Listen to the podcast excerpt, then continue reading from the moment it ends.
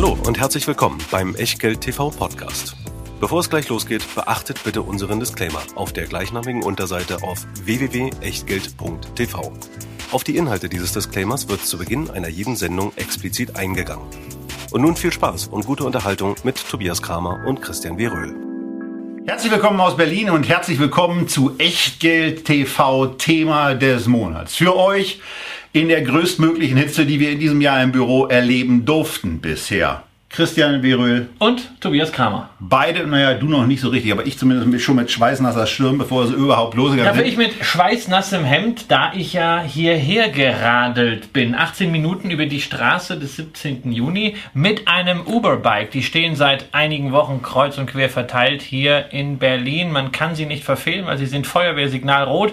Und wenn ihr mal hier in der Stadt seid, ich kann das sehr empfehlen, 1 Euro zum Freischalten und dann 9 Cent pro Minute für ein wirklich gutes E-Bike. Äh, Moment mal.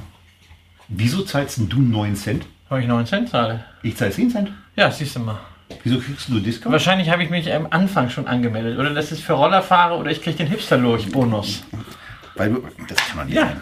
Gucken wir nachher nochmal Das ist nach. Mitte versus Wedding. Also auf jeden Fall, was zu den Bikes auf, äh, zu sagen ist, dass sie einen signifikant, also mehrere signifikante Vorteile gegenüber den schwachsinnigen Rollern haben.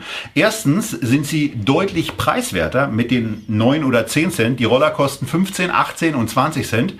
Ähm, zweitens, äh, die Anmietung und die, das Aufschließen und Freischalten bei Jump funktioniert signifikant besser als bei den Rollern. Ähm, die sind manchmal ein bisschen, ein bisschen zickiger äh, und auch die Kamera, die, äh, die Kamerajustierung bei den Apps funktioniert nicht so.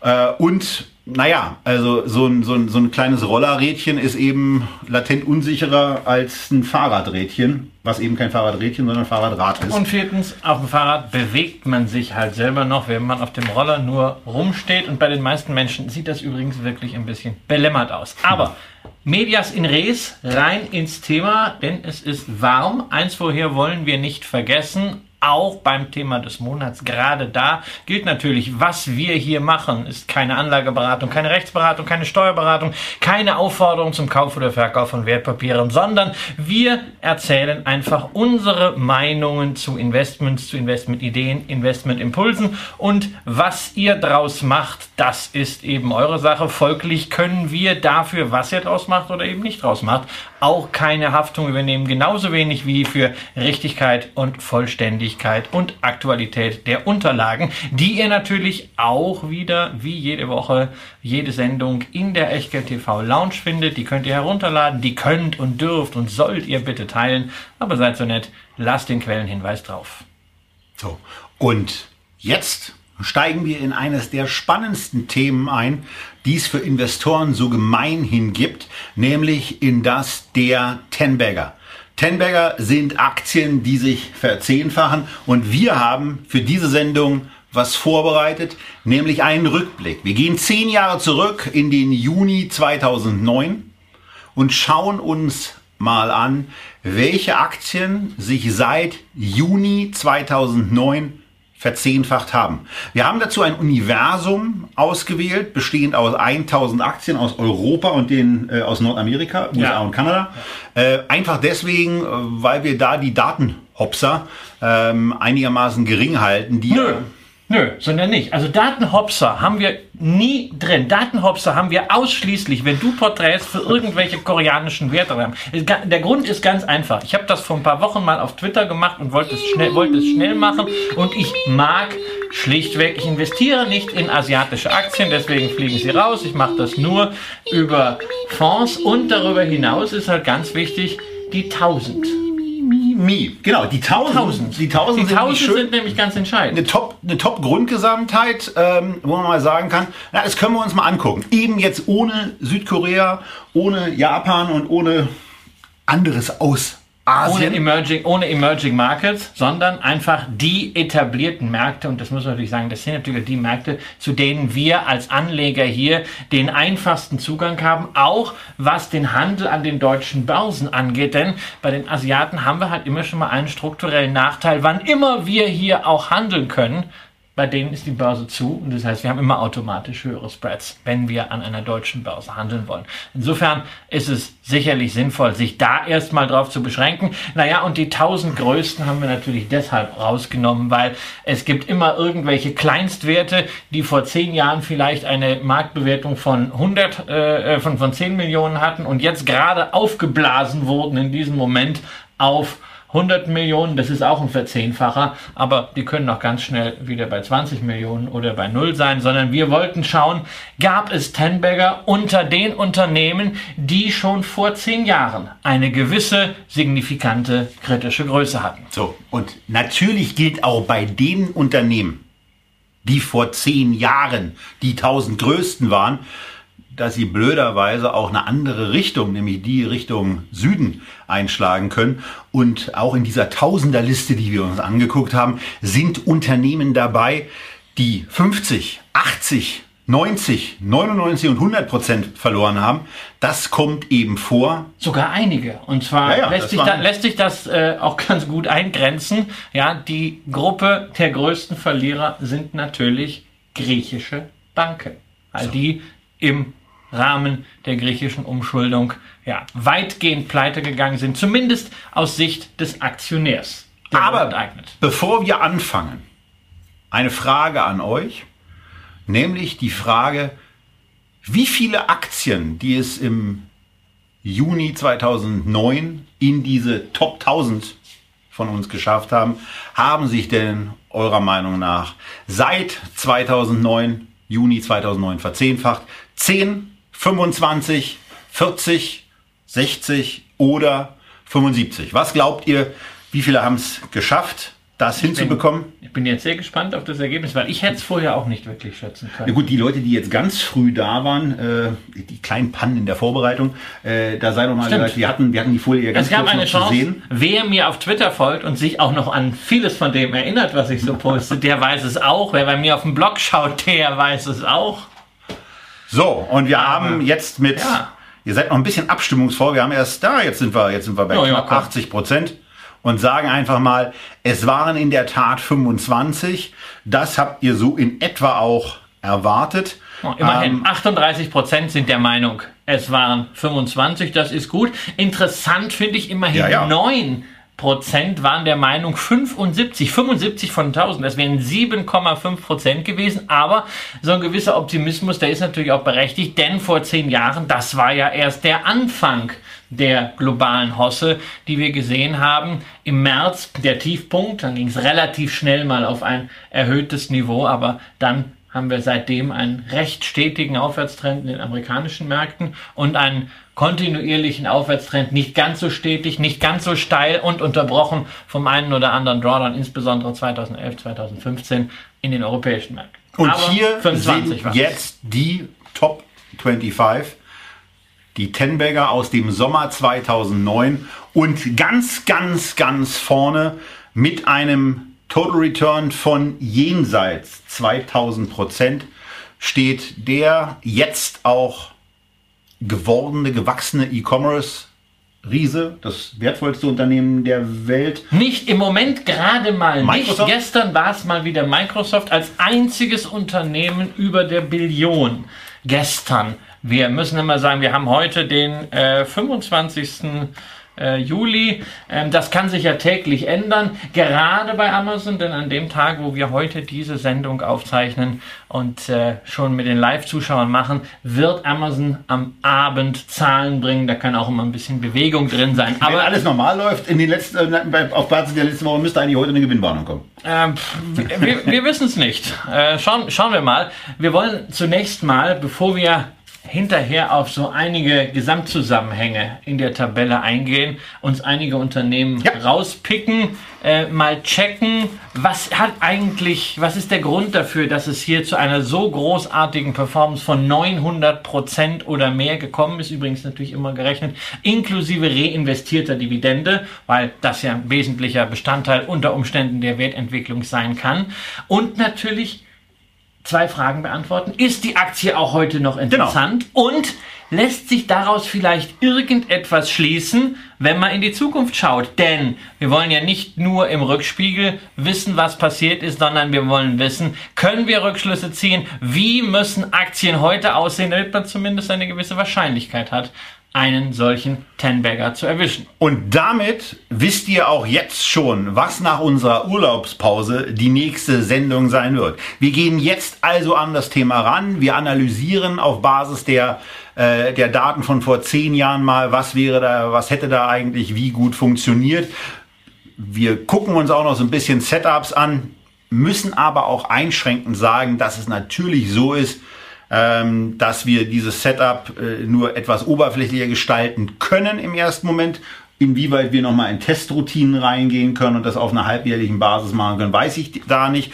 Aber es gibt ein paar Erkenntnisse, die man zumindest an der Oberfläche ziehen kann und die wir am Ende dann auch nochmal durchgehen können und mit denen wir auch in zwei Wochen, wenn die nächste Sendung aus der YouTube-Perspektive dann eben live geht, nochmal die Dinge genauer beleuchten können. Zunächst verlassen wir jetzt die Tabelle und gehen mal auf fünf alphabetisch sortierte Aktien ein, die es in die Top 25 geschafft haben.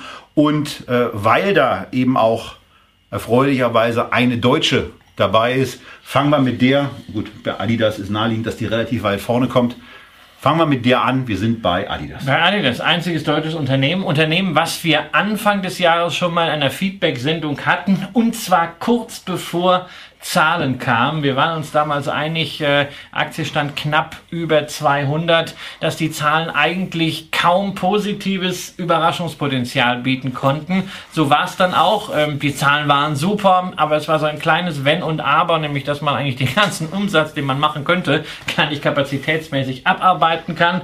Dann ging die Aktie kurz unter 200. Da waren also sozusagen Sneakers nochmal im Schlussverkauf. Und ja, jetzt sind wir aktuell bei 283. Also eine Erfolgsgeschichte. Brutaler Anstieg. Sich, genau, also gerade in den, in den letzten Monaten nochmal vollzogen hat. Mit Ansage, weil der Bewertungsabstand zu Nike doch recht groß geworden war. Das war auch ein Thema, was du in der letzten Sendung dazu herausgestellt hattest, dass es da einen Rückstand gegenüber Nike gibt. Wie sieht es da Moment? Das ist mittlerweile aufgeholt. Ja, die beiden Aktien äh, sind ungefähr, je nachdem, welche Schätzung man annimmt, jetzt annähernd gleich bewertet. Ähm, wenn eine solche Aktie einen Verlauf zeigt, wie Adidas im Moment, dann fragt man sich natürlich immer senkrecht nach oben, na was kann denn da noch kommen?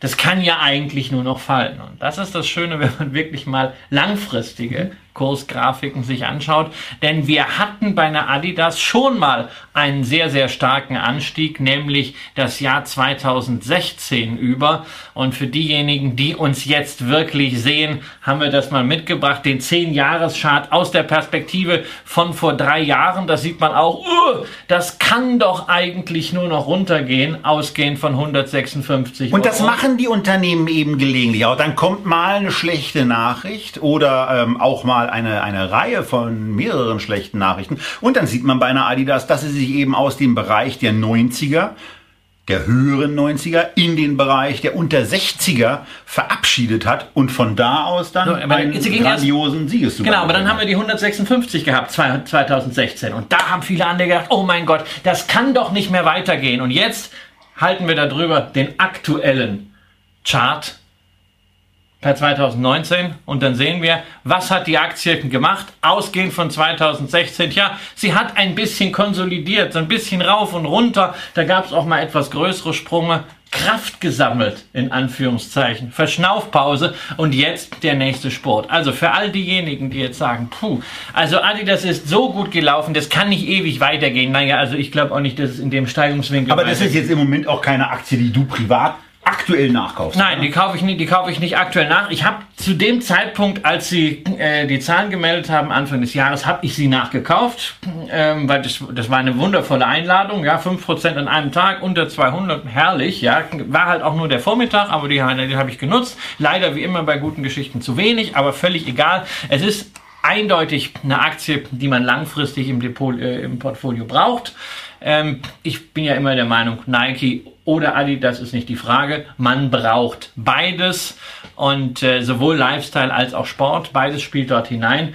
Aber die kann einfach jetzt mal konsolidieren. Nur sie muss nicht dramatisch sinken. So, und von daher die Regel immer und, nie oder. Äh, Adidas, ansonsten sieht es eben auch, also wenn man sich von den, von den Bewertungsrelationen auf der rechten Seite des Echtgeldporträts mal den Sachen auf der linken Seite zuwendet, dann ist es eben ein schönes Wachstum, das deutlich überproportional äh, ist beim EBITDA und dann auch nochmal wieder stärker beim Jahresüberschuss. Eine EBITDA-Marge von 13,1, das ist für so ein Unternehmen ganz ordentlich, aber da geht ein, ein Da geht noch was. noch was. Ne? Natürlich, ne? also, da geht noch was. Aber Stabilität insgesamt im Unternehmen, auch Stabilität der Umsätze, Wachstum der Umsätze, das ist schon großartig. Äh, das ja. nötigt Respekt ab. Das ist etwas, was momentan natürlich recht hoch bezahlt wird. Wir haben keine Ahnung, ob das nicht in absehbarer Zeit noch höher bezahlt wird aufgrund ja. des gesamten Mangels an Alternativen. Aber es ist eine langfristige Qualität, die sich natürlich auch in Dividenden widerspiegelt. Nächstes Jahr wird Adidas in den Dividendenadel wieder aufsteigen. Man hatte ja eine Kürzung drin. Und Adidas hat ja darüber hinaus, auch das muss man sagen, als Marke schon die eine oder andere Krise nicht nur überlebt, sondern erfolgreich gemeistert und ist stärker wiedergekommen. Zuletzt 2014, als man irgendwie ja eine strategische Sackgasse hatte und die Aktie ja auch mal 40 Prozent runtergegangen war und das während dieser Phase des Ten-Baggings. Und über Drawdowns während der Ten-Bagger-Phase, da haben wir noch ein viel, viel besseres Beispiel. Genau. Und da merkt man dann auch daran, wir haben, wir haben sehr, sehr knappe Zeit nur gehabt bei der, bei der Sendung dieses Mal in der Vorbereitung. Denn natürlich kommt die Amazon gleich. Aber zwischen die Adidas und die Amazon hat sich noch ein anderes Unternehmen mit A reingeschmummelt, nämlich die europäische, und das müssen wir dann auch mal erwähnen, Airbus. Und das ist, eine, das ist dann eben eine Geschichte, wo man schon mal sagen muss, da kam natürlich einiges zusammen. Da kam äh, einiges an Krisenmomentum zusammen. Da kommt natürlich im Moment die Boeing verursachte Sonderkonjunktur für Airbus raus, die Boeing äh, jetzt gerade auch am 24.07. Zahlen gemeldet, die ähm, sehr unerfreulich waren, wo man jetzt eben auch dieses am Boden verharrende Flugzeug äh, darüber nachdenkt, die Produktion dann doch mal einzustellen, bevor man die ganzen Kisten auf Halde produziert und mit der Software dann eben doch nicht so schnell hinterherkommt, um diese merkwürdigerweise auftretenden Strömungsabrisse zu beseitigen. Also hier sicherlich Airbus ein Profiteur, aber eben auch mit einem Produktportfolio und auch einer gewissen Konsequenz, wenn man an den A380 denkt, dieses Flaggschiff der europäischen Luftfahrtindustrie dann auch mal einzustellen, mit einer sehr, sehr beeindruckenden Entwicklung und eben auch einem Ten-Bagging. Ja, natürlich ist das auch wirklich aus der Zeit damals, weil man hat ja gedacht, mein Gott, die Welt geht unter. Äh, alle möglichen Bestellungen wurden, wenn nicht storniert, dann mit einem Fragezeichen versehen. Man wusste überhaupt nicht, wie geht es wirtschaftlich weiter. Da hatte sich natürlich ein bisschen im Juni schon gewandelt, aber der Absturz war natürlich äh, dramatisch. 75 Prozent hatte eine Airbus vorher verloren. Ansonsten ist es natürlich ein großartiges Unternehmen. Nicht? Wir haben, äh, es ist zwar im äh, MDAX äh, ansässig, aber ist ja trotzdem kein deutsches Unternehmen, äh, sondern der, der äh, Hauptsitz ist ja in, in Frankreich, aber äh, juristisch ist es eine äh, niederländisch, eine niederländische SE. Es muss ja alles mit dabei sein. Es ist, es ist, es ist ein europäisches Unternehmen. Es ist ein europäisches, aber nur, man muss einfach mal sagen, 1965 sind Europäer hingegangen und haben gesagt, äh, wir wollen jetzt den Amerikanern im Passagierflugzeugbau die Stirn bieten. Und man hat das trotz vielerlei Probleme, auch gerade in der Logistik, hat man sind, es geschafft. Wenn die Leute noch da wären, dann könnten sie vielleicht mal dieses Flughafendesaster oder auch das Bahndesaster in Stuttgart übernehmen. Nein, aber sie könnten vor allen Dingen auch das Thema Batterien, wo wir jetzt darüber nachdenken, europäische äh, Batterieversorgung äh, anzugehen. Es zeigt, wenn Europäer etwas angehen. Und es war doch eigentlich von der Zusammenarbeit 20 Jahre nach dem Zweiten Weltkrieg vom Verständnis her viel, viel schwieriger und von den Wunden, die dort auch auf den, auf den Seelen waren, als es heute sein dürfte. Und es zeigt doch eigentlich, Europa kann funktionieren, wenn sich alle einen Ruck geben. Und das ist ein, ist ein tolles Beispiel dafür. Das ist etwas, was ich an dieser Aktie einfach sehr, sehr mag. So, ansonsten muss man aber schon äh, auch mal ein bisschen einschränkend sagen, da kommen und da kamen einige Sachen zusammen, also aus der Krise heraus extremes Low quasi noch abgefischt. Dann die Sonja Sonderkonjunktur und vielleicht kriegt's, Air, äh, kriegt's Boeing ja doch irgendwie mal wieder in den Griff und ähm, wird dann sicherlich auch einigermaßen in den Aufholmodus gehen, denn die machen ja keine schlechten Flugzeuge.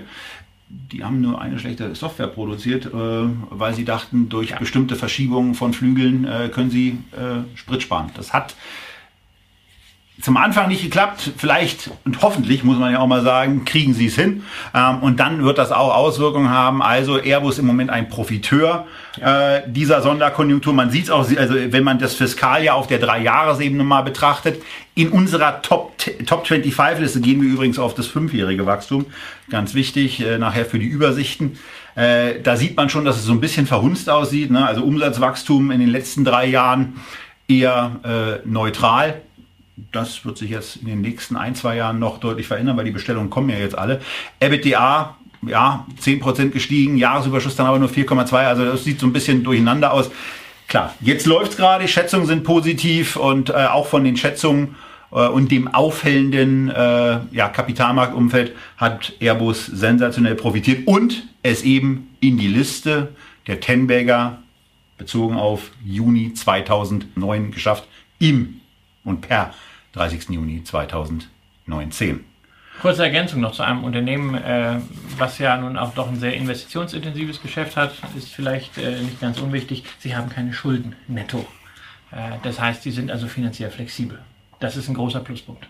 Und das ist ein Punkt, zu dem kommen wir nachher auch noch so ein bisschen bei Kriterien, die diese Unternehmen und die Tenbagger offensichtlich oder stark performende Aktien, müssen nicht nur Tenberger sein, die stark performende Aktien aus, eine finanzielle Flexibilität, diese Kennzahl, auf der wir, auf der wir ganz oft herumreiten, wie sehen eigentlich die Nettoschulden im Verhältnis zum EBITDA aus?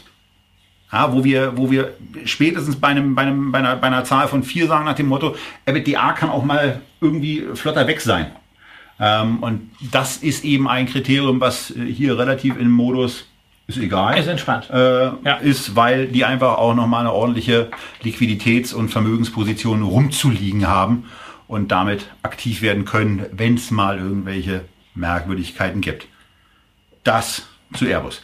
Und damit sind wir jetzt angekommen beim 10-Bagging-Sieger bei der Aktie, die man hoffentlich in den letzten zehn Jahren hatte. Wenn das so ist, dann freut man sich über eine Ver-21-Fachung ähm, von diesem Unternehmen und dazu waren keine Dividenden notwendig, denn die zahlt Amazon zumindest noch nicht. Ja. Irgendwann werden sie damit anfangen. Äh, eine der beeindruckendsten Entwicklungen, eine der beeindruckendsten Wirtschaftsgeschichten von jemandem, der irgendwann mal eine Investmentbank verlassen hat, um ein Handelsunternehmen ja zu gründen und der regelmäßig eine Strategie an den Tag gelegt hat. Und auch das ist etwas, was sehr wichtig ist. Reinvestieren in Wachstum, Dividenden in solchen Phasen eher niedrig halten, Dividendenwachstum eher auch niedrig halten. Zumindest in diesen Phasen, wo sich ein Unternehmen anschickt, auf eine solche Rampe zu kommen. Das alles hat Amazon gemacht, ist bewertungstechnisch in ordentlich ambitionierten Höhen, aber. Kannst du so eine Aktie bewerten?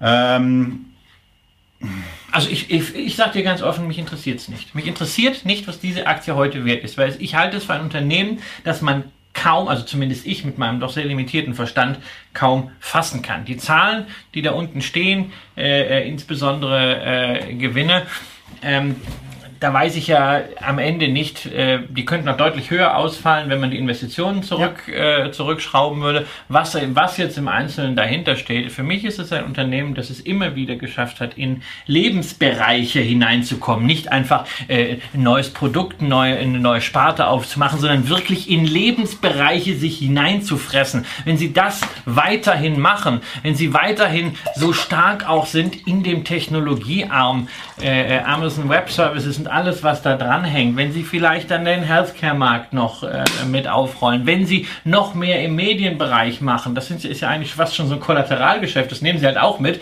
sind Sie aber plötzlich auch eine nennenswerte Größe. Und da gehen noch dann, viele andere dann geht, da, dann geht da noch ganz, ganz viel ins andere. Der Kundenkontakt ist da. Genau, Sie haben eine Unmenge an Daten. Sie wissen unglaublich viel über uns, wenn Sie mehr im Finanzbereich machen, also was, was Versicherungen angeht. Sie wissen ja, was die Leute in den letzten Jahren für Club gekauft haben. Äh, da wissen Sie sehr viel über die Konsumgewohnheiten. Sie wissen aber auch darüber, was die Leute noch haben, vielleicht zur Unterhaltungsrichtung. Das ist großartig. Ich glaube, da sind noch so viele Möglichkeiten. Ähm, das kann sein, dass das Unternehmen, wie äh, Jeff Bezos ja auch gesagt hat, vielleicht in 30 Jahren Fratze ist, äh, weil irgendjemand anders kommt. Es kann aber auch sein, dass das Unternehmen diese DNA weiterhält, sich nochmal verdoppelt, nochmal verdreifacht. Das ist für mich so ein bisschen so wie, äh, so wie Gold hat man oder hat man nicht. Ähm, ich habe mich irgendwann mal entschieden, aus einer Spaßposition in Amazon ein bisschen mehr zu machen. Leider äh, nicht vor, vor zehn Jahren, sondern es hat noch ein paar, ein paar Jahre länger gedauert. Bin aber trotzdem sehr, sehr glücklich damit. Es gehört einfach bei mir mit dazu, auch wenn es keine Dividende zahlt, auch wenn ich es nicht fassen kann. Aber es ist ein Unternehmen, das so in unser Leben eingedrungen ist, deshalb auch auf die nächsten Jahre sicherlich nicht unbedingt eine Verzehnfachung in zehn Jahren, wobei auch das kann man nicht ausschließen. Wir wissen nicht, was kommt. Naja, dieses Unternehmen, so wie es im Moment existiert, wird sich mit extrem großer Wahrscheinlichkeit nicht nochmal verzehnfachen. Aber was natürlich passieren kann, ist, dass es hier auch äh, im, im Zuge von irgendwelchen Monopoldiskussionen zu Aufspaltungen, zu Abspaltungen kommt, dass äh, Amazon zu einer Holding wird, das Einzelhandelsgeschäft separiert, das äh, ähm, stationäre Shopping äh, separiert, das Thema AWS äh, separiert, den Healthcare-Bereich, in den sie rein wollen, Das Mediengeschäft. das Mediengeschäft mit Amazon Prime, äh, mit, mit, mit Musik und mit, äh, mit Videos separiert und möglicherweise eben auch noch was anderes nächstes macht. Ich finde ja Bildung ein sehr naheliegendes Ja. Thema Ja. äh, für so ein Unternehmen, was technologisch stark ist und das, was wir hier beispielsweise machen, das kann man sich ja auch für andere Bildungsthemen vorstellen, sich vor eine Kamera äh, zu stellen und wenn die besten Professoren auf einmal ihre Vorlesung in der Amazon University halten äh, und man 90 Prozent seiner Tuition Fees in irgendeiner Form sparen kann, dann ist das ein Markt, der gerade in den USA sehr, sehr schnell relevant werden kann, denn die Kosten belasten die Menschen da sehr, die studieren, die studieren wollen, die sich, die in Bildung investieren wollen und äh, sind eben nicht, die, die, die gehen nie weg. Also äh, man, man, kann, man kann Insolvenz anmelden in den USA, aber die College und äh, University Debts, die bleiben. Richtig. Und von daher, hier haben wir ein Unternehmen, was so aufgestellt ist, was vieles kann, was eine unfassbare Entwicklung genommen. Wo wir beim Thema Bildung sind, Amazon lehrt auch etwas ganz Wichtiges zum Thema Ten-Bagger. Äh, denn einen Ten-Bagger wird man nur hinkriegen, wenn man nicht schon beim Verdoppler aussteigt. Ne? Wer beim Verdoppler aussteigt, schafft keinen Verzehnfacher. Und das heißt, neben dem in Anführungszeichen Aufspüren der in Anführungszeichen richtigen Aktien braucht es, um wirklich einen Ten-Bagger im Portfolio zu haben, vor allem Geduld und sehr, sehr starke Nerven. Und das zeigt eigentlich keine Aktie besser als Amazon. Denn wenn wir die letzten zehn Jahre uns einmal anschauen von der Kursentwicklung her, ja, dann haben wir eine Ver-21-fachung und in der Draufsicht ist es auch irgendwie fast wie an der Schnur gezogen, zumindest wenn wir es logarithmisch auflösen, also nicht die Anfangsjahre äh, da noch im, im zweistelligen Bereich genauso skalieren wie die jetzigen Kurse im vierstelligen Bereich. Aber gleichzeitig haben wir in den letzten sechs Jahren trotz Börsenhosse und trotz großartiger operativer Performance bei Amazon sechsmal Rücksetzer von 30 Prozent gehabt. Das heißt, Und da kommt das Thema Buy the Dip eben Ja. sehr gut zum Ausdruck. Und was man auf dem Echtgeld-TV-Chart dann eben nicht so sieht. Und nein, wir werden den immer noch nicht logarithmisch anpassen, weil es in den Programmen, äh, mit denen wir die erstellen, einfach nicht so ohne weiteres äh, komfortabel möglich ist, ohne dass es die Charts des Öfteren mal komplett verhunzt. Aber dafür gibt es ja andere Möglichkeiten und wir können, und das soll immer noch mal wieder an die Podcast-Zuhörer gesagt sein, natürlich diese Grafiken in den PDFs, die ihr in der Echtgeld-TV-Lounge herunterladen könnt, natürlich zur Anzeige bringen. Und wenn man das tut und wenn man sich das anschaut, dann ist man im Jahr 2010 27 Prozent. Man ist im Jahr 2011 wo es 29 Prozent nach unten ging. Und es gibt noch äh, drei weitere. Drei weitere. Dann sind wir bei sechs Drawdowns Nee, bei Bereich. fünf, sorry, bei fünf. Äh, bei, bei, fünf, äh, ja. bei fünf Drawdowns von 30 Prozent, wo man eben sagen kann, das waren eben jeweils die Möglichkeiten, äh, das zu machen. Äh, viele, mich eingeschlossen, haben sich das nicht getraut. Ja. Und ähm, Ja, aber man äh, muss ja gar nicht mal nachkaufen, man muss ja gar nicht The Dip kaufen. Man muss einfach nur erstmal, wenn man drin ist, einfach mal durchhalten und bloß nicht anfangen, einen Stop setzen. Ja, da arbeite ich mit einem 20% Trailing Stop. Super! 20% Trailing Stop heißt, du bist im Jahre 2010 nach weniger als einer Verdopplung rausgeflogen und anschließend hast du dem Zug hinterhergeguckt. Dann hast du dem Zug wahrscheinlich hinterhergeguckt, so bis endlich bei 200. Da hast du gedacht, hm, wie sagt das hätte man ich da früher? mal Angeschissen links raus. Genau, so Das bei ist, 200 äh, wieder rein und dann zack, Trailing Stop. Ja, super. Dann bei 160 wieder rausgeflogen und Und das ist eben das Thema beim Investieren. Wenn man von einem Unternehmen überzeugt ist, dann äh, ist ein Trading Stop äh, kann, oder ein Trading Stop kann dann ausgesprochener Mist sein.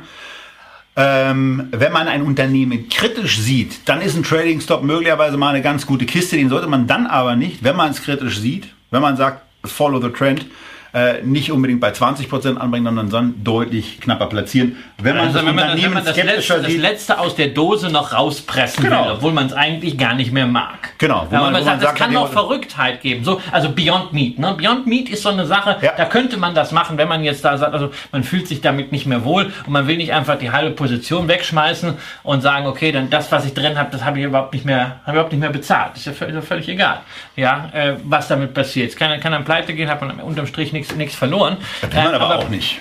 Ja, nö. Will man, nee, will man auch nicht. Das wird auch nicht passieren. Irgendeiner kauft es vorher. Aber das kann, Beyond Meat kann bis auf 500 Dollar gehen. Ja, aber es, ist es sind ja kaum Aktien, es sind ja kaum Aktien verfügbar. Ach, Mensch, Beyond Meat kann auch auf 1000 gehen. Ist doch, ist doch Ja, egal. aber das kann In auch von Moment, wo der 1000 Short, von wo ein Short 1000 Squeeze kommt, kann da, Es kann VW hat's gezeigt. Aber es kann auch von 1000 dann ganz schnell auf 50 gehen.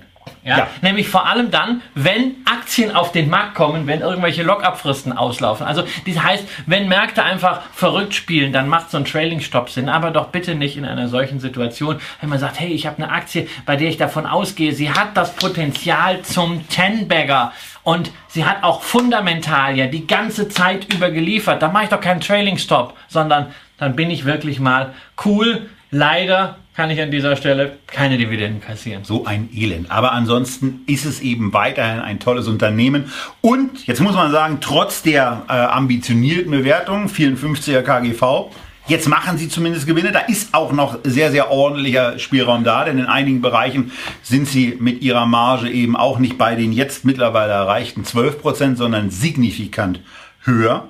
Ähm, und äh, das sind ja so die Sachen, die auch bei einer Netflix Möglichkeiten darstellen, über, über Verfeinerungen im Investitionsverhalten, einfach mal zu sagen, äh, die Umsätze bleiben gleich, auf einmal gehen die Kosten dramatisch runter, auf einmal werden nicht mehr Milliarden durch die Gegend geworfen, um irgendwelche Serien zu produzieren, sondern man, man fokussiert sich ein bisschen beim Pro Programm. Da ist im Moment ein sehr, sehr wilder Wettbewerb wegen Disney, wegen Apple und wegen Amazon und Netflix. Ähm, aber da geht schon einiges. In verschiedenen Bereichen ist beeindruckend und Jetzt nochmal EBITDA, Wachstum drei Jahre bei knapp 50 Prozent und dann ist ein KGV von 54.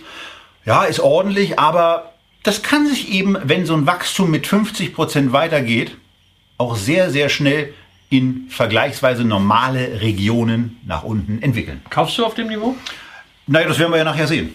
Nee, aber würdest du jetzt... Das, für mich wäre das, für mich wäre das vollkommen in Ordnung. Äh, Das Einzige, was eben für mich natürlich schmerzhaft ist, ist, dass ich es nicht äh, in 2008, in 2009, 10, 11, 12, 13, 14, 15, 16, 17, 18 gemacht habe. Gestern war ich mit einem Kumpel ähm, äh, noch frühstücken und der hat mir ganz kalt lächelnd gesagt, ja, Amazon habe ich nachgekauft. Ja, ja, ja, das war, das war gut. Äh, hattest du doch irgendwie mal erwähnt, dass man die eigentlich... hm, Schön. Also bei Amazon, das ist... Ich habe am Prime Day nachgekauft. ja, aber ich, ich dachte, also am, am Prime Day kann man so viel Schund kaufen und wir haben so ein bisschen Spielzeug für Julian da gekauft und dann habe ich mir gedacht, hey komm, also eigentlich Wobei, der, geiles das, Teil. Das Spielzeug, ja, das Geiles Müllauto Teil. ist natürlich toll. Geiles Digga. so, so ein riesen Müllauto. Ne? Das wird, das so würde ich übrigens nie wagen, euch das zu schenken. Ja, das steht dann auch. Steht dann auch. Meine Mutter, meine Mutter Teil, hat immer zu meiner Schwester gesagt, wenn du mal Kinder hast, dann kaufe ich denen das größte und lauteste Feuerwehrauto, was es gibt. Weil damit hast du mich dann irgendwann mal zur Weißglut getrieben. Hat sie nicht gemacht. Bitte mit, ähm, bitte mit Spritze, ja. äh, ähm, aber ich habe dann gedacht, okay, also er braucht irgendwas, was er vielleicht auch in zehn Jahren äh, dann wahrnimmt. Dann habe ich gedacht, okay, fünf Amazon-Aktien rein und äh, ab in den Korb. Und äh, ich habe mal die Hoffnung und äh, die, auch die Überzeugung, dass er in zehn Jahren äh, damit auch Spaß haben wird. Kann man. Wenn nicht in zehn, wenn es da gerade mal wieder eine Drawdown-Phase ist, dann in 15. Kann man machen. Wir haben noch zwei Aktien, die wir uns näher anschauen wollen, Und die eine davon, auch mit der, näher anschauen mit, sollten. einer, mit der, die jetzt kommt, mit der, die jetzt kommt, da rechnet eigentlich keiner. Ja. Wir bleiben in den USA, wir gehen in das Zockerparadies schlechthin und wir sind bei einem Unternehmen, was so wirkte, als sei es auf Sand gebaut, entsprechend ausgebombt war der Aktienkurs noch immer im Juni 2009, obwohl sich die Aktie da von ihren Tiefs schon sehr deutlich erholt hatte. Ja. Wir sind bei der Las Vegas Sense Corporation und äh, bei einer ganz, ganz erstaunlichen Geschichte, wo ihr im Übrigen auch alle Risiken, die die Aktienanlage so mit sich bringen kann, entdecken könnt. Denn ihr seht hoffentlich im Echtgeld TV Porträt, dass sich der Kurs von 100 äh, der Nulllinie im März sehr, sehr, sehr, sehr stark angenähert hat. Dann sich auch zur Mitte des Jahres schon mal wieder ganz ordentlich entwickelt hat noch mal ein bisschen abgeglitten ist. Und das ist offenbar auch der Bereich gewesen, in dem wir in der Simulation hier äh, die, die, die, die Transaktion vorgenommen haben. Und seitdem dann eben mit den auch ordentlich ausgeschütteten Dividenden, die es zwischenzeitlich dann gab und die es immer noch gibt, mit 4,8 Prozent ist es ja durchaus mal ein ganz ordentlicher äh, Schluck aus der Dividendenflasche, ist es hier eben so, dass sich diese Aktie eben auch mehr als verzehnfacht hat. Wobei wir haben die Aktie natürlich ganz klar als ein Beispiel dafür drin, wie solche Tabellen einfach zustande kommen, Ja. wovon solche Tabellen leben. Wir haben euch einige Unternehmen gezeigt, wo es wirklich das Wachstum war, insbesondere äh, bei Amazon, auch äh, bei Adidas. Wir haben einen Basiseffekt, einen leichten bei Airbus gesehen, Sonderfaktoren am Ende und bei Las Vegas Sands ist es einfach ganz, ganz Ja. klar der Basiseffekt. Da müsst ihr immer darauf achten, wann immer ihr Rankings seht, gerade wo es um Prozentgewinne ge äh, geht. Wie sieht's vorne und hinten im Zeitraum mit solchen Sondereffekten aus? Und ja, die von von 100 auf Man muss sagen, es ist noch eine zweite Las Vegas Aktie in, den, in, den, in der Liste relativ gut vertreten, die Win. Die Win Ist ja, mit dabei. Es waren, alle, es waren alles die Geschichten. Die Wirtschaft ist zusammengebrochen. In Las, Las Vegas ist, ist, war schockgefrostet. Ja, und hier bei Las Vegas Sands, äh, die waren schon vorher finanziell ziemlich auf Kante genäht und äh, dann blieben die Einnahmen aus. Die Kosten tickern aber natürlich weiter bei einem solchen riesigen Apparat wie dem Venetian in Las Vegas, wie natürlich auch den Casinos in Macau. Und dann ging es von 100 auf nahe Null und Sheldon Adelson ähm, der, der Gründer und CEO und äh, Großaktionär hat dann äh, mal in die Privatschatulle gegriffen und dem Unternehmen die notwendige Liquidität zur Verfügung gestellt, hat also wirklich Skin in the Game gezeigt, ja, hat nicht gesagt, naja gut, was geht mich meine Firma an, so wie ein anderer äh, Casino-Mogul, der jetzt in einem weißen Haus sitzt, das äh, gemacht hat, sondern hat den Laden äh, gerettet, hat sich das Retten, so soll es ja auch sein, fürstlich bezahlen lassen ähm, für dieses äh, Notdarlehen. Und ja, es hat natürlich entsprechend funktioniert. Ja. Nur es ist halt hier den Basiseffekt. Es sagt nichts über das Geschäft aus, es sagt nicht über die Qualität aus. Und wer sich den Chart anschaut, der stellt fest, seitdem auch ein Rauf und Runter. Las Vegas, da wird gezockt, da wird übertrieben. Das ist auch bei den Aktien so. Da sind immense Sprünge drin. Da gibt's gerade wieder mal eine Konsolidierung beim Caesars. Äh, da wird jetzt ein bisschen was zusammengelegt. Ähm, diese Aktien, die können auch wirklich 20, 30 Prozent innerhalb von einer Woche machen in beide Richtungen. Wer damit anlegen möchte, der kann das tun. Wir haben eine lange Analyse gemacht letztes Jahr in der Mallorca-Sendung zu Las Vegas Sands. Ähm, da hat sich im Grunde nichts dran geändert. Wenn ihr diese Basics nochmal nachschauen wollt, einfach in der Echtgeld TV Lounge abrufen, wann welches Wertpapier gezeigt wurde und dann könnt ihr direkt zur entsprechenden YouTube-Sendung springen. Und was hier auch ganz spannend ist, weil Christian ja eben von dieser, von dieser, von dieser brachliegenden, von der geschockten Stadt gesprochen. Ähm, das hat übrigens noch eine ganze Weile angehalten. Ich war in 2011, ähm, nee, 2000, 2012 war ich das erste Mal in Las Vegas und ähm, habe immer noch sehr, sehr, sehr günstige Preise vorgefunden. Ähm, habe im Win für 120 Dollar. Ich war auch im Win, 2012. 120 250 Dollar. Dollar bezahlt. Der Gewinn liegt eben manchmal im Ja. Qualität kostet immer Geld, der Gewinn liegt im Nee. Einkauf. Da war, Er hat aber Las- Amazon, muss man dazu Las, eben auch Las sagen. In Las Vegas zahlst du Deppenzuschlag. Das habe ich 2012 schon gemerkt. Im Win unten sind so. Sind Also so es ist möglich, Deppen zu aber man Nein, kann auch ganz ja, gute Deals Ich habe zum Beispiel, machen. ich, ich habe ja immer so eine Währung, die gucke ich mir an, ja, weil es ist überall ein gleiches guten Gucci-Gürtel. Ja. bin, bin also ins äh, Win Las Vegas gegangen, geguckt, was da ein Gucci-Gürtel kostet, weil ich dachte so, hey, vielleicht so mit Dollar und so, das könnte ja günstig sein. Das umgerechnet war ungefähr doppelt so teuer hier Ja. in Berlin. Ne? Nein, also auch äh, verschiedene Zuschläge. Auch wenn man Geld abhebt, da, da, wird man ja bekloppt bei. Ne, Ähm, das- Melone in Las Vegas. Ähm, wir waren 2016, ja, wir waren 2016, als meine Frau schwanger war, waren wir äh, Ach, im stimmt, Sommer in stimmt, Las Vegas und äh, sie hat während der Schwangerschaft jeden Tag Melone essen müssen. Dann haben wir im Whole Foods Las Vegas so ein, irgendwie so ein Pöttchen Melone gehabt. Das waren vielleicht, naja, also es waren keine 500 Gramm äh, und die haben dann irgendwie gekostet 9,70 Dollar. Ne? Tja, Sagst du, vielen Dank. ja, muss man auch Ja, mal machen. Also das, das ist das eine. Das andere, äh, worauf Christian eben abgehoben hat, wäre dann die andere Stadt, Atlantic City. Sehr morbide und da hat der Kollege, der jetzt im Weißen Haus sitzt, eben mal diverse Handwerker nicht bezahlt. Das Taj Mahal, was er als die größte ähm, Casino-Erfindung der Neuzeit gepriesen hat, ähm, hat dann auch erstmal sauber die Nulllinie erreicht. Ähm, auch wenn sie nicht börsennotiert waren, da ging es eh dann eben wirklich in die Grütze, hat auch bei Trump für eine ordentliche Schieflage äh, gesorgt. Ähm, so kann es dann eben auch gehen in diesem Geschäft, denn das ist mal, also das ist mal, nichts für Investoren, das ist mal zyklisch ja, wie Sau. ja, nichts für Investoren, die dauerhaft dabei sein wollen. So, und damit kommen wir zum fünften und letzten Unternehmen. Und da haben wir jetzt noch eine Aktie, wo wir nochmal auf Raimund Brichter anheben und abheben können. Äh, denn da geht's um die Visa-Aktie. Und da fängt der Chart eben links unten an und hört irgendwo rechts oben auf. Also, das ist das, was äh, Raimund Brichter links unten also Lu, rechts oben, Ro, Luro Chart äh, benannt hatte. Und wir sehen eben da auch die Entwicklung, die dieses Unternehmen genommen hat, die die zusätzliche Verbreitung von Karten genommen hat, die minimale Veränderung auch an Margen äh, dann äh, sich bemerkbar macht. Und wir sehen ein Unternehmen mit einer EBITDA-Marge, äh, die mal jenseits von allem ist, was wir normalerweise hier zu sehen bekommen. 65 Prozent und wir sehen auch ein Unternehmen, was Dividende zahlt. Seit dem Börsengang jedes Jahr die Dividende angehoben. Das Ja. natürlich von einem recht niedrigen Niveau ausgehend. Äh, Payout auch jetzt immer nur 24 Prozent. Reicht natürlich auch bei der Bewertung nur für eine Rendite von unter einem Prozent. Äh, Also Aber die Aktionäre sind trotzdem ganz deswegen, zufrieden. deswegen kein Dividendenadel rein formell. Es ist aber trotzdem eigentlich die äh, Finanzfirma, äh, die man meiner Ansicht nach haben muss. Das kann man ergänzen um irgendwelche anderen. Das ist sozusagen der Goldstandard. Wir hatten häufig darüber gesprochen, ob jetzt Visa oder Mastercard, mal ist die eine ein bisschen günstiger, mal ist die andere ein bisschen günstiger. Ähm, die, die, die Unterschiede sind meiner Ansicht nach sehr, sehr gering. Wer sich's leisten möchte, kann beide kaufen. Ansonsten tendiere ich dazu, den Marktführer zu kaufen. Visa hat ein paar Kunden und auch natürlich ein paar B2B-Anschlüsse mehr. Ähm, kann man ergänzen als, als Fintech-Play beispielsweise für den, der es will, um eine Wirecard. Ich habe da nie die Beziehung zu gehabt.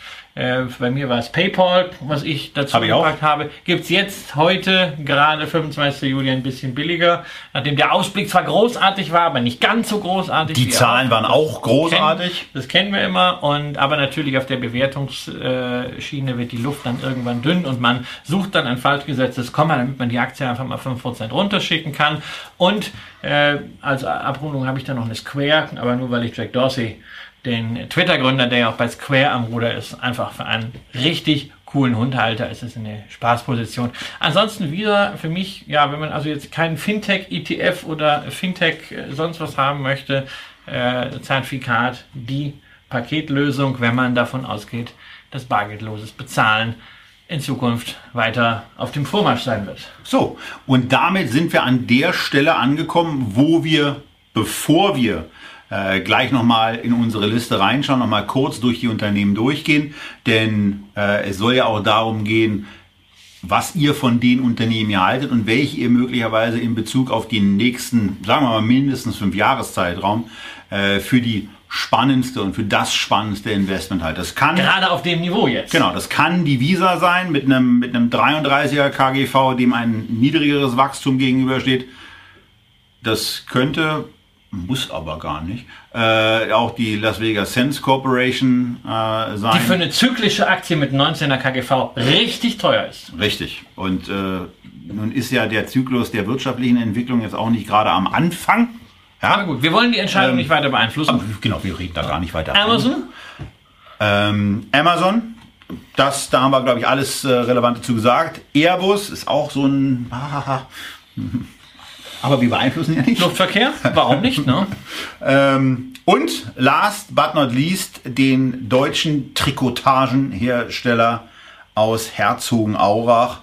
Und da würden wir jetzt ganz gerne von euch wissen, was soll's denn bitte sein?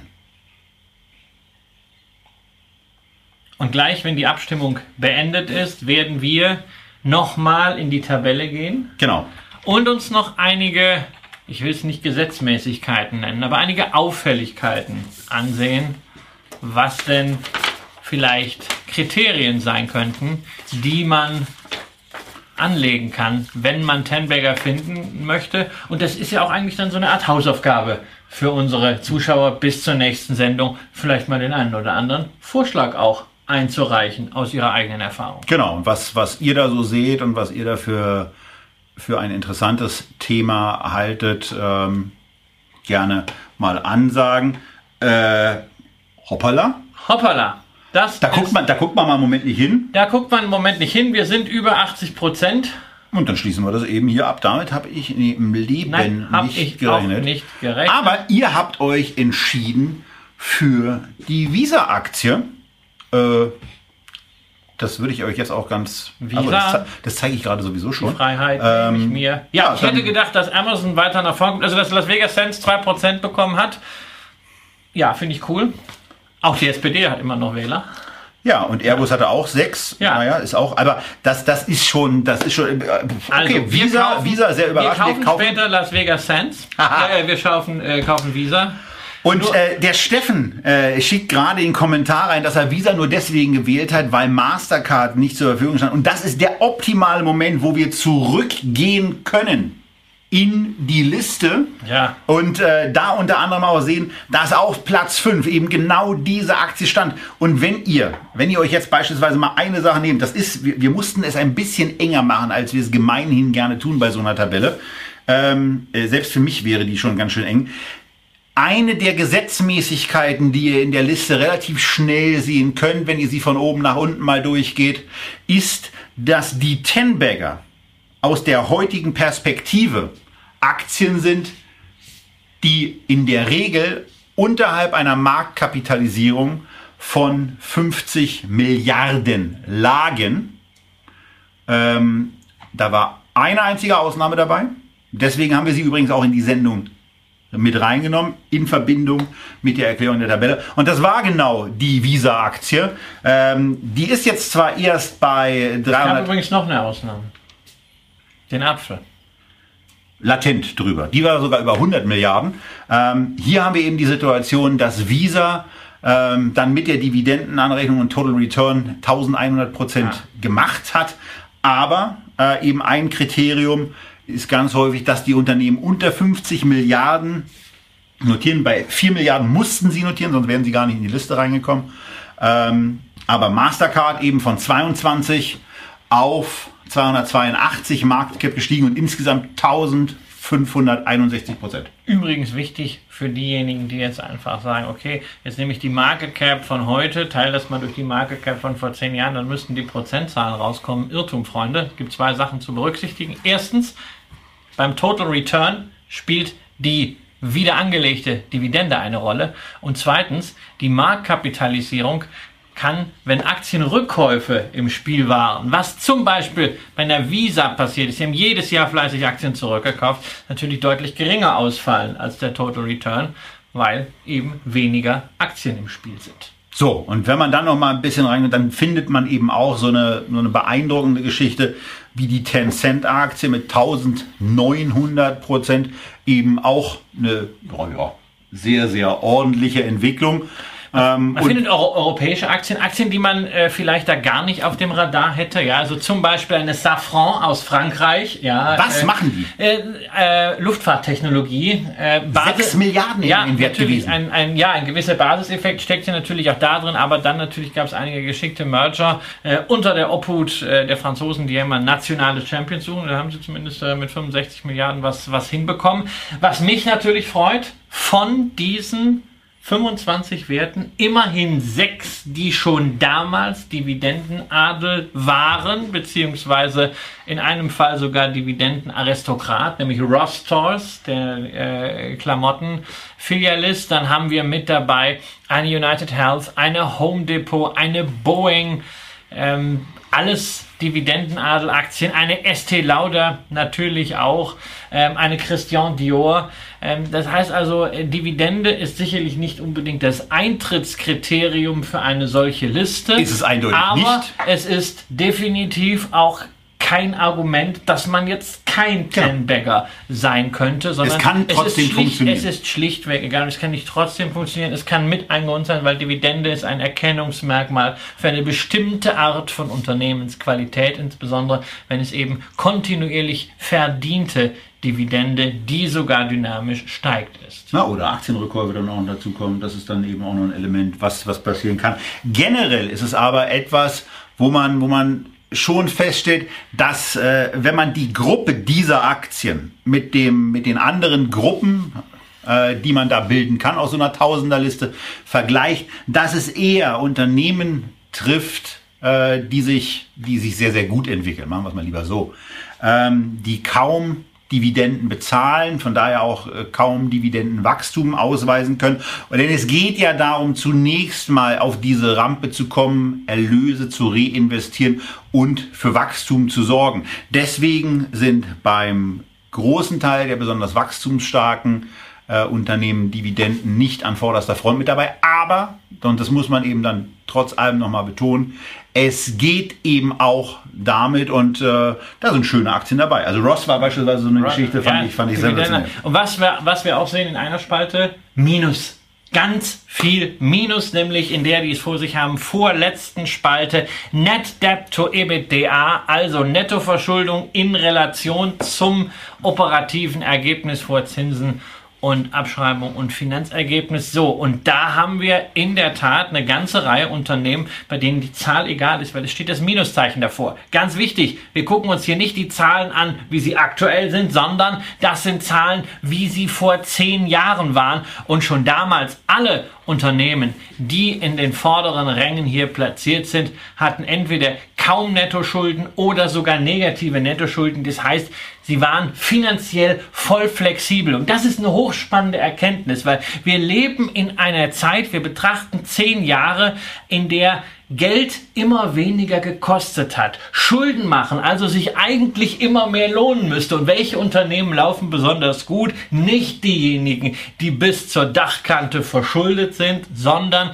diejenigen, die eben finanzielle Flexibilität haben. Ja, und darum wobei, wobei eine Amazon übrigens witzigerweise sich ja auch jetzt inzwischen schon zu einem Profiteur dieser wahnwitzigen Situation an den Zinsmärkten entwickelt. Amazon imitiert ja auch Bonds. Amazon hat 30-jährige Anleihen außen stehen. Ähm, zum Beispiel letztes Jahr wurde eine Anleihe begeben mit einer Laufzeit von 30 Jahren und einem Coupon von 4%. Die rentiert aktuell noch mit 3,38%. Das heißt also gegenüber US-Staatsanleihen gerade mal einen Aufschlag von 0,7%. Nun, Sagt einiges einfach, aus über das Vertrauen. Haben sich einfach mal vollgesogen mit Kapital. So, und Net Debt to EBITDA ist genau eben auch das Thema. Auch da ist es tendenziell so, dass man Unternehmen genauer betrachten sollte, die unterhalb des Durchschnitts liegen, äh, genau um diese finanzielle Flexibilität äh, zu haben. Was auch einen Blick lohnt, tendenziell sind solche Unternehmen bei den äh, beim Preis-Umsatz, also beim Kurs-Umsatz-Verhältnis, beim Price-Sales oder auch beim PI oberhalb durchzwischen. Beim Price Sales sind sie sogar hoch, denn Marge kommt später. Erstmal soll Wachstum da sein. Ähm, und auch da ist es dem geschuldet. Wachstum kostet eben dann in der Regel auch Geld und ist dann eben auch ein Stück teurer. Aber hier fällt schon auf, dass es sich in der Regel bei den stark performenden Unternehmen eher um solche handelt, die ordentliches Wachstum haben. Also wenn wir es mal, wenn wir Und auch, ach so, auch bei den Wachstumsaussichten, denn die haben wir ganz rechts. Da erklär doch vielleicht mal kurz, was dieses Best LTG EPS bedeutet. Es geht nicht um LG, genau an dieser Stelle. Hat auch nichts mit LTE zu tun, sondern Best heißt doch nicht das Beste, sondern es ist einfach Genau. die Bloomberg Estimates, die Bloomberg-Schätzungen für den Long-Term Growth, also das langfristige Im Wachstum. Juni 2009. Genau, das EPS, der Earnings per Share, das Gewinn je Aktie. Ähm, das heißt also, der, ähm, ja, die mittelfristige drei bis fünf Jahresperspektive, den die Analysten damals äh, kalkuliert haben. Auch da sehen wir eigentlich fast nur zweistellige Zahlen. So, Und da braucht man Unternehmen, die ein überdurchschnittliches Wachstum haben. Also da ganz, ganz klar, Also- damit sie dann eben auch in andere Bewertungsparameter rein schrumpfen können. Muss möglicherweise gar nicht so schnell gehen, aber äh, das ist eben schon sehr, sehr eindeutig gewesen. Und zwar sowohl äh, zweistellig äh, bei dem Erwarteten als auch schon in der Vergangenheit. Wenn wir das mal zusammenfassen, was haben wir für Kriterien? Erstens, Marktkapitalisierung nicht ganz so groß, also ich würde es jetzt nicht unbedingt Midcap nennen, aber so äh, größerer Midcap ist eigentlich nicht schlecht. Zweites Thema, was wir eindeutig gesehen haben, finanzielle Freiheit sozusagen. Flexibilität. Die Flexibilität, keine Schulden netto oder geringe Schulden nur. Wachstum zweistellig, sowohl für die Vergangenheit als auch für die Zukunft geschätzt. Die Erwartung, da kann man auch mal daneben liegen. Da lagen auch ein paar Sachen natürlich daneben, aber nach irgendwas müssen wir gehen. Und natürlich Marge, die aufgebaut wird. Die sollte tendenziell sich verbessern. Auch das ist ein Kriterium. Vier Kriterien, nach denen man natürlich jetzt wiederum screenen kann, um das Tenberger Portfolio für die nächsten zehn Jahre zu finden. Wobei ich immer sagen muss an der Stelle, nee. Ich finde das wahnsinnig schwierig, diese Jagd nach dem Tenbagger. Weil das, was man jagt, findet man nie. Ne? Also ich weiß das noch so, wenn ich, wenn ich, wenn ich Single war, ne, früher mal, und ich wollte, ich wollte irgendwie die Frau fürs Leben finden, ne, nichts gefunden. Ne? Und dann, zack, ne, man denkt an nichts Blödes, steht auf einmal Christina vor mir. Ja? Also das heißt, dieses krampfhafte Suchen bringt doch nichts. Und meine Erfahrung ist einfach, ein Tenbagger hat man am ehesten, wenn man diszipliniert in Qualitätsaktien anlegt und es vor allem auch dann durchhält. Und ich bin da ja ein bisschen, Techno ich bin ja, ich bin ein bisschen technologiegläubiger an der Stelle äh, und auch ein bisschen, bisschen äh, gläubiger daran, dass man so ein paar Selektoren einfach mal setzen kann. Und genau das, ein paar Selektoren setzen, das werden wir eben tun. Wir haben uns im Vorfeld mal ganz kurz angeguckt, äh, wenn, wenn wir die Kriterien, die wir hier ausgearbeitet haben, mal so auf diesen Tausenderkreis angewandt hätte, dann wären sechs Unternehmen übrig geblieben.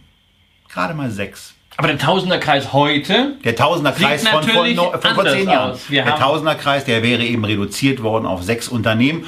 Und jetzt werden wir für die nächste Sendung, die ihr in YouTube und auf YouTube dann eben zwei Wochen später sehen könnt und zu der wir euch auch einladen, nachdem Christian aus seinem Urlaub äh, zurück ist, dann werden wir mal anlegen und gucken, wie würden wir denn eigentlich wählen auf Basis genau dieser vorgegebenen, nicht im Detail erklärten, aber ein bisschen Exklusivität müssen wir auch für uns behalten. Ähm, was kommt dabei raus? Wir wissen noch nicht, ob es drei Unternehmen sein werden, ob es 20 Unternehmen sein werden. Von daher wissen wir auch noch gar nicht, wie wir jetzt genau mit dieser Situation umgehen werden äh, und was da auf uns zukommt und wie wir dann äh, eigentlich auch noch mal verfeinern. Aber das sehen wir dann. Wir sind selber gespannt, diese zweite Tenbagger-Sendung zu machen und was dabei dann ich, ich rauskommt. will nochmal die Hausaufgabe wiederholen. Also ich finde, ich finde nach äh, äh, anderthalb Jahren Echtgeld TV dürfen wir mal eine Hausaufgabe verteilen. Nämlich schreibt uns doch einfach unter die Kommentare bei YouTube oder gerne auch bei Facebook mal eure Favoriten drunter. Aktien, bei denen ihr davon ausgeht, dass sie in den nächsten fünf bis zehn Jahren Potenzial für eine Verzehnfachung haben. Kleine Einschränkung an dieser Stelle, nichts unter einer Marktkapitalisierung von, sagen wir mal, 5 Milliarden Genau. US-Dollar. Also nicht jetzt irgendwie, Genau, Top 1000 den, nicht jetzt irgendwie den hinterletzten Penny Stock, aber vielleicht eine Tomra oder was immer ihr so auf dem Radar habt. Genau. Und ähm, damit wir, upsala, jetzt will er sich nochmal anmelden, die kleine Stänkerfritze. Ähm, ich habe zehn ungelesene Nachrichten. Das muss an den ganzen Aktien liegen, die ich jetzt jüngst noch gekauft habe. Jetzt haben wir ja noch die Aufgabe, schnell nochmal, wo ist eigentlich mein Telefon, ähm, bei der Visa zuzuschlagen. Ähm, wo sind wir denn eigentlich? Wir sind bei Kursen im Bereich von 160, sechs Aktien. Wo kaufen wir eigentlich? Bei Lang und Schwarz, bei Tradegate, bei die Commerzbank macht einen ganz abenteuerlichen Preis. Ja. Ähm, ist damit aber trotzdem der günstigste. Ja. Und es kostet weniger viel. 320. Wir kaufen eher sieben, ne? Ja, ja, kaufen wir sieben. Das schadet nichts. Sieben auf einen Streich. Und äh, Go, Rock'n'Roll. Ähm, damit haben wir jetzt also euren Wunsch dann auch befolgt, haben die Visa-Aktie ins Depot ähm, für das Thema des Monats geholt. Bei der Gelegenheit können wir da auch nochmal schauen, wie ein Computerbug aussieht. Äh, denn mein Depot ist heute nicht etwa 197.000 Euro, also hoffe ich zumindest. Das wäre jetzt eine etwas erschütternde Information. Und interessant, warum es gestern so viel wert war. Äh, es ist nicht Es gibt, also, 197.000 das kann man schon den ganzen Tag heute äh, bei Facebook und bei Twitter verfolgen. Äh, irgendein Kursprovider oder Onlinebank hat ein Problem und es sind heute Morgen haufenweise Millionäre aufgewacht äh, oder Leute, die kein Geld mehr hatten. Also, Also bei Imperial Brands ist irgendwas komplett durchs Ruder gelaufen. ja, das hat wohl einfach damit zu tun, dass äh, irgendwelche Kommata falsch gesetzt werden bei den Kursen. Was hier übrigens nichts anderes heißt, als dass ich jetzt dummerweise, ähm, das war gar nicht so geplant, jetzt habe ich nicht ins Thema der Monats, äh, Thema des Monats Sendung hineingekauft, sondern äh, in das Aktie des Monats Sendung. Möglicherweise auch für uns mal einen Gedankengang, äh, das mal ein bisschen zu konsolidieren, den ganzen Rempel. Roland hat auch schon einen Schrecken bekommen heute Morgen bei Ähm. diesem Bug. Ja, und wichtiger Hinweis natürlich zu den Tenbaggern. Roland, äh, Roland äh, äh, Chinesen werden darunter sein. Also wir schauen natürlich, selbst wenn wir nur US-Werte und europäische Werte uns anschauen, äh, auch auf die Chinesen, weil es gibt eine ganze Reihe chinesische Unternehmen, die natürlich über entsprechende ADRs ihre Primärbörsennotizen, und danach richten wir uns in den USA haben. So, und das, da können wir doch mal einen lustigen kleinen Screenshot machen, weil sowas sehe ich auch nicht allzu oft, äh, dass sich mein Depotwert heute um 96 Prozent oder um 436.000 Euro nach unten entwickelt hat. Das können wir mal aufheben ähm, und äh, ja, mal nachfragen, was da eigentlich los war. Also irgend, meine Fresse, das ist ja ein bisschen, bisschen peinlich. Ähm, ja, äh, passiert, wenn Daten so ein bisschen durcheinander gehen. Das ist ja auch etwas, was wir schon mal erlebt haben. Ähm, und was dann auch mal dazu führt, dass bestimmte Sachen ein bisschen merkwürdiger aussehen. Aber das war unser Einstieg in die Tenbagger Forschung. Und äh, jetzt gucken wir mal, wie wir beim nächsten Mal und was wir euch beim nächsten Mal, ich bin selber gespannt, äh, was dabei rauskommt, was wir euch beim nächsten Mal präsentieren, vorschlagen, wenn es wieder heißt Echtgeld TV aus Berlin. Wir werden jetzt erstmal uns ein bisschen trocknen äh, und dann, äh, glaube ich, auch in den Tiergarten gehen, denn im Büro müssen wir jetzt nicht unbedingt bleiben. Wünschen euch äh, erstmal eine gute Zeit. Äh, wir sehen uns dann im August wieder, unter anderem mit Tenberger und natürlich wieder aus Berlin. Tschüss, und bis bald.